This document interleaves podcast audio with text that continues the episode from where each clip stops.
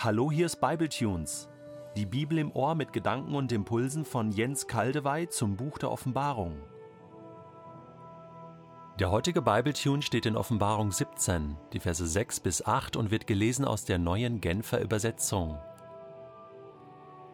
Ich sah, dass die Frau betrunken war, berauscht vom Blut derer, die zu Gottes heiligem Volk gehörten und wegen ihres Bekenntnisses zu Jesus umgebracht worden waren. Mich schauderte vor Entsetzen, als ich die Frau sah. Aber der Engel sagte zu mir, Warum bist du so entsetzt? Ich werde dir erklären, welches Geheimnis sich hinter dieser Frau verbirgt, hinter ihr und dem Tier mit den sieben Köpfen und den zehn Hörnern, auf dem sie sitzt.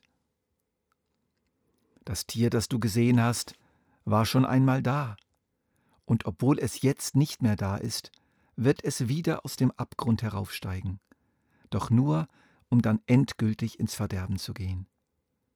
Alle Bewohner der Erde, alle außer denen, deren Namen seit der Erschaffung der Welt im Buch des Lebens eingetragen sind, werden fassungslos sein vor Staunen, wenn sie das Tier wiederkommen sehen, das schon einmal da war und gegenwärtig nicht da ist. Es geht weiter mit der Beschreibung der großen Hure. Wir sollen sie offenbar noch näher kennenlernen.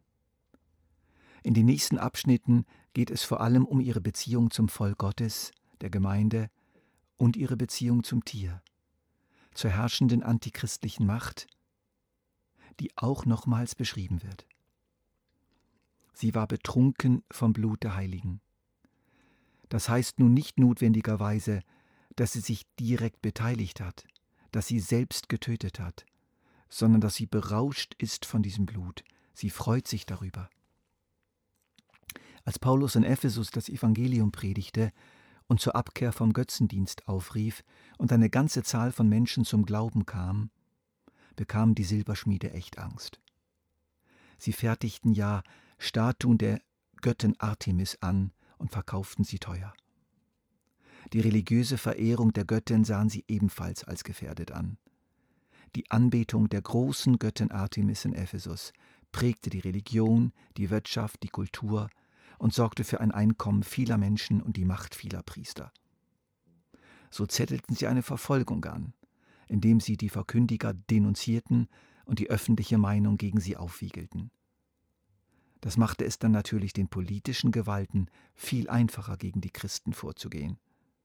Bei Paulus hat das damals dann so nicht funktioniert aber leider funktioniert das immer wieder bis heute. Immer wieder wurden die Christen mit ihrer Verkündigung, ihrer Ethik, ihrer Ehrlichkeit zur Gefahr fürs Geschäft, für die herrschende Kultur und die herrschende Religion. Babylon erhebt sich und braucht ihre Waffen. Rauswurf, Boykott, öffentliche Verleumdung, üble Nachrede, Denunzierungen. So gibt sie die Christen zum Abschuss frei, auch wenn sie selbst keine Schusswaffe anfasst. Die große Hure sitzt hier auf einem Tier. Und Johannes erhält nun eine Erklärung zu diesem Tier. Nämlich, das Tier, das du gesehen hast, war schon einmal da. Und obwohl es jetzt nicht mehr da ist, wird es wieder aus dem Abgrund heraufsteigen. Alle Bewohner der Erde werden fassungslos sein, verstaunen. Zahlreiche Antichristen waren schon da.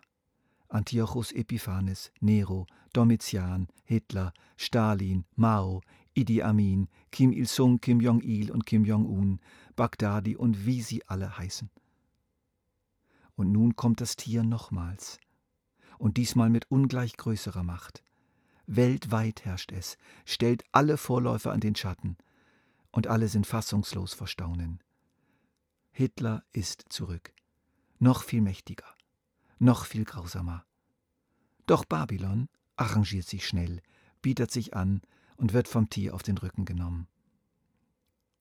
Wir haben hier eine weitere Entfaltung, ein nochmaliges Unterstreichen der Beschreibung aus Kapitel 13.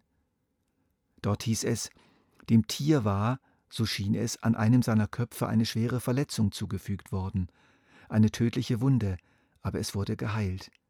Die ganze Welt staunte darüber und ließ sich völlig in den Bann des Tieres ziehen. Hier heißt es ganz ähnlich, das Tier, das du gesehen hast, war schon einmal da, und obwohl es jetzt nicht mehr da ist, wird es wieder aus dem Abgrund heraufsteigen. Das gibt's doch nicht. Das hatten wir doch längst. Es war doch erledigt. Europa hat doch abgeschlossen mit den Diktaturen. Unsere Demokratie hat doch ein für allemal Monarchie und Diktatur erledigt. Ja, gut, Nordkorea, Syrien, Türkei, da herrschen die Diktatoren. Glücklicherweise ist das bei uns vorbei und das wird auch so bleiben. Abwarten. Das Tier kommt nach Europa zurück. Ja, in die ganze Welt kommt es. Und wir staunen. Die jetzt existierenden Demokratien mit ihren Parlamenten und den Gewaltenteilungen werden aufhören. Das Tier wird wieder aus dem Abgrund heraufsteigen. Bei uns doch nicht. Doch. Und das war auch früher schon immer wieder so. Interessant ist übrigens eine geschichtliche Parallele, die mir kürzlich aufgefallen ist, Napoleon. Was wird der auch heute noch bewundert?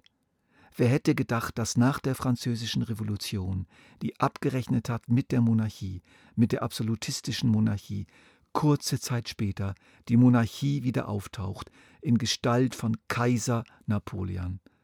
Und dann wurde er erledigt, verbannt auf die Insel Elba und tauchte wieder auf, sammelte wieder ein Heer und überraschte alle. Er zog wieder los, diesmal aber, um endgültig besiegt zu werden. Ein Vorläufer. Die satanisch gestützten, hochintelligenten Machtmenschen schaffen es immer wieder, sich zurückzuputschen an die Macht. Wirklich erstaunlich. Aber irgendwann ist es dann mit ihnen doch fertig. Hier heißt es, doch nur, um dann endgültig ins Verderben zu gehen. Das gilt für jeden antichristlichen Machthaber und zuallermeist für den letzten. Er wird so mächtig sein und so unbesiegbar erscheinen, dass man das dann nicht mehr glauben wird. Aber es gilt auch für ihn und mehr für ihn als für alle. Und die Christen in jener Zeit werden es genau wissen und darüber getröstet werden und sich an dieses Wort erinnern, doch nur, um dann endgültig ins Verderben zu gehen. Die Zeit des furchtbarsten Herrschers, des erfolgreichsten, des mächtigsten, des klügsten, mit seiner unglaublichen Propagandamaschine, wird sehr, sehr begrenzt sein. Das hatte auch Paulus durch Offenbarung schon voll begriffen, als er im zweiten Thessalonicher Brief schrieb, im Verborgenen ist die Gesetzlosigkeit zwar schon jetzt am Werk, aber offen zeigen wird sie sich erst, wenn der, der das bisher noch verhindert, nicht mehr da ist. Dann allerdings wird der Gesetzlose in Erscheinung treten. Doch Jesus der Herr wird ihn mit dem Hauch seines Mundes töten. Sein Auftreten in Macht und Herrlichkeit wird ihn vernichten.